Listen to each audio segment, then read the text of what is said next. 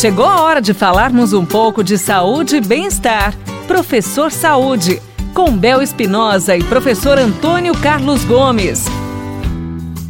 Professor Antônio Carlos Gomes, a pergunta hoje é: por que os membros superiores, braços, mãos, incham durante uma caminhada?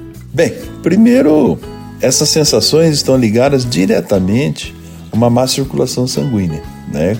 Se eu estou tendo inchaço em algum segmento corporal, algum problema eu estou tendo aí.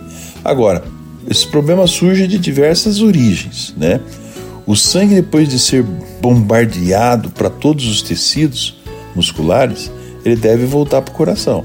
Nos pés isso acontece com mais facilidade.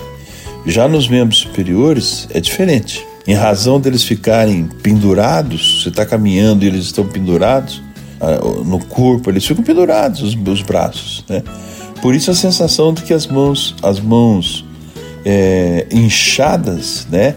E aquela sensação de mão inchada, de, de braço pesado e tal. Então, quando isso acontecer, qual é o conselho?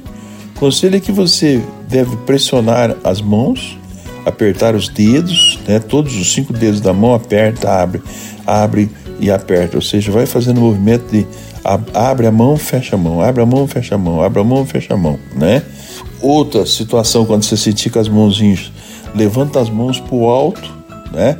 Isso favorece o retorno do sangue que está ficando ali pelas suas mãos, né? Então coloca a mão acima da cabeça e caminha um pouco com a mão acima da cabeça mesmo, né? Os braços podem estar um pouquinho flexionados, dobrados, né? E, e outra coisa é fazer movimentos alternados também. De acordo com o ritmo de caminhada, você movimenta o braço para frente, para trás, para frente, para trás. Essa movimentação vai gerar contrações musculares no braço, vai pressionar esse sangue que está circulando por ali também, e o sangue vai fazer a troca. Fez a troca, ele busca novos oxigênio, a coisa rola, não vai acontecer esse inchaço, não vai acontecer nenhum tipo de atrapalho. Mas é comum isso acontecer, né, principalmente com pessoas um um pouquinho mais, na faixa etária um pouquinho mais, mais adiante, né? seus quarentão, aí você vai ver que você começa a andar, a mão começa a ficar pesada, tá? Então isso aí está relacionado com a circulação. Afinal de contas, já passou 40, já passou 50 e o maquinário precisa realmente ser dado aí uma, uma potencializada. Então isso é muito, muito normal acontecer quando você anda. Então tá aí a sugestão do que você deve fazer para que isso não seja tão estranho assim para você.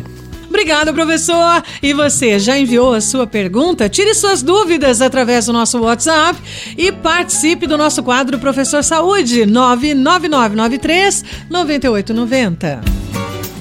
Você ouviu Professor Saúde com Bel Espinosa e professor Antônio Carlos Gomes.